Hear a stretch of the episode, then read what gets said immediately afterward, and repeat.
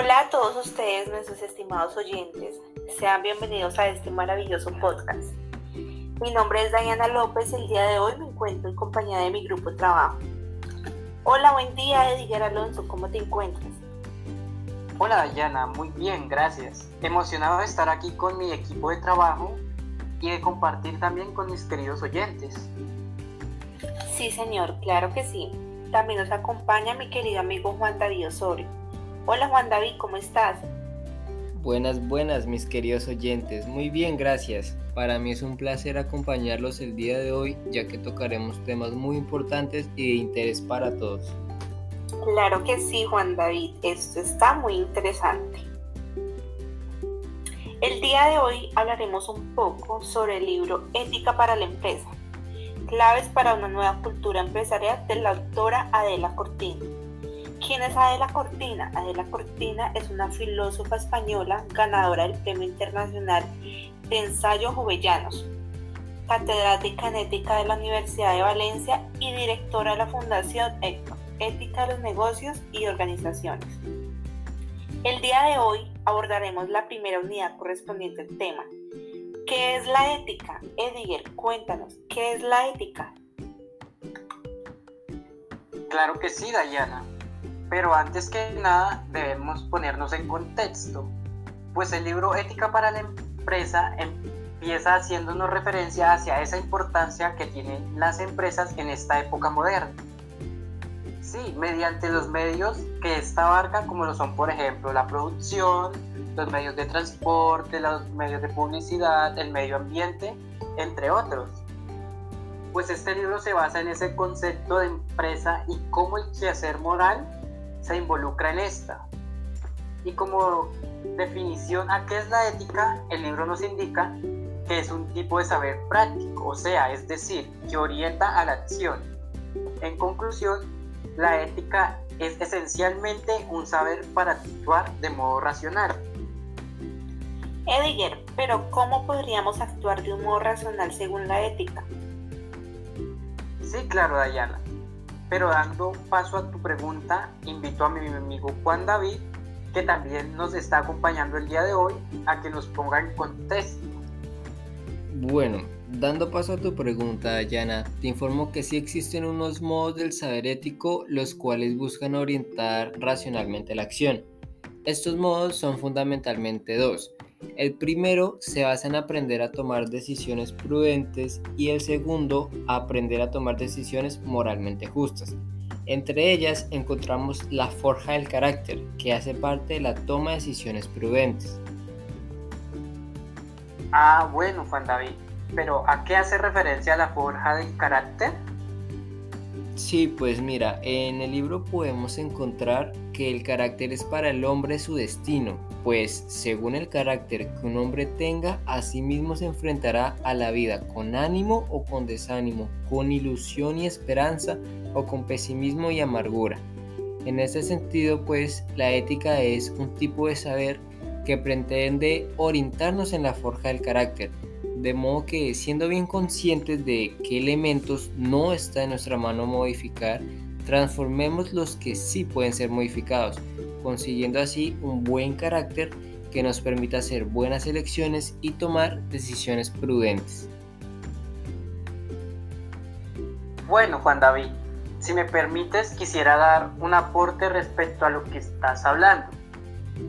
Quiero también comentarles que la forja del carácter también existe la ética de las organizaciones. Pero para diseñar esta ética, el libro nos indica que existen siete pasos que debemos seguir, los cuales son, primero que todo, determinar claramente cuál es el fin específico, el bien interno a la actividad que le corresponde y por el cual cobra legitimidad social. Como segundo paso, tenemos que averiguar cuáles son los medios adecuados para producir este bien y qué valores es preciso incorporar para alcanzarlo. Como, como tercer paso tenemos que indagar qué hábitos han de ir adquiriendo las organizaciones en su conjunto y los miembros que la componen para incorporar esos valores e ir forjándose un carácter que les permita deliberar y tomar decisiones acertadas en relación con la meta. Como cuarto punto tenemos que discernir qué relación debe existir con las distintas actividades y organizaciones. Como quinto paso encontramos que también entre los bienes internos y externos de ellas. Con el sexto paso debemos tener en cuenta cuáles son los valores de la moral cívica de la sociedad en la que se inscribe. Y por último, debemos tener en cuenta qué derechos reconoce esa sociedad a las personas, es decir, cuál es la conciencia moral alcanzada por la sociedad. Ok, muchas gracias por tu aporte, Ediger, nos fue de mucha ayuda. Para finalizar con tu pregunta, Dayana, el segundo modo del saber ético es el respeto de los derechos humanos desde una moral crítica, la cual se basa en la toma de decisiones moralmente justas. En este modo, se plantea una pregunta, la cual es, ¿cuándo una u otra organización tomarán decisiones racionalmente justas?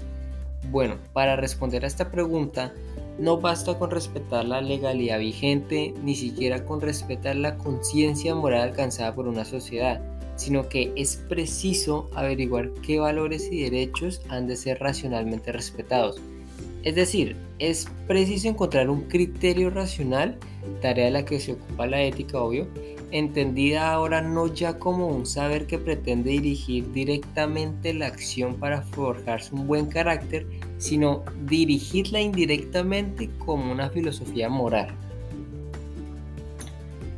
Quiero contarles, compañeros y queridos oyentes, sobre la ética como filosofía moral, moral vivida y moral pensada.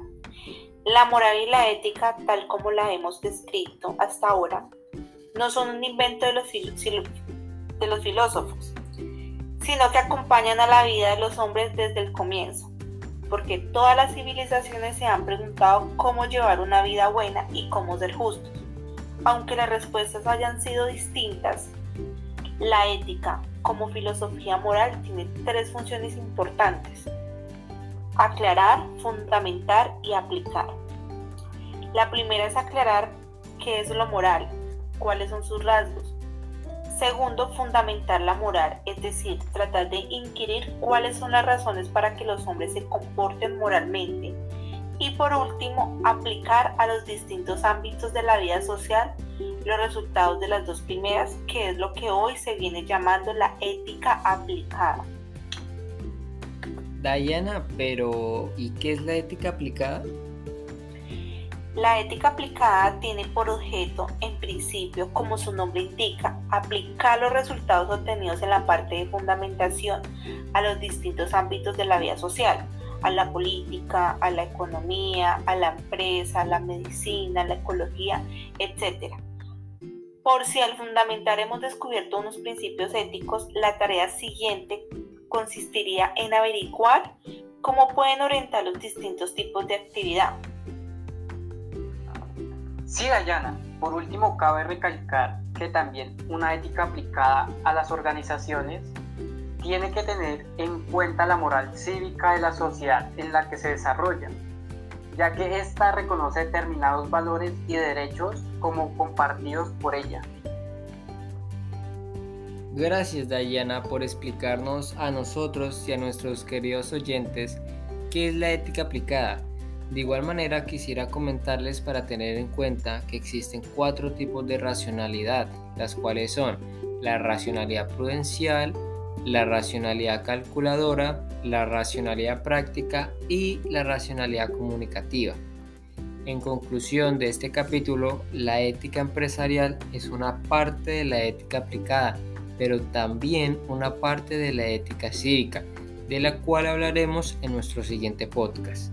Queridos oyentes, esperamos que este espacio que compartieron con nosotros haya sido de su agrado y nos vemos pues en el siguiente.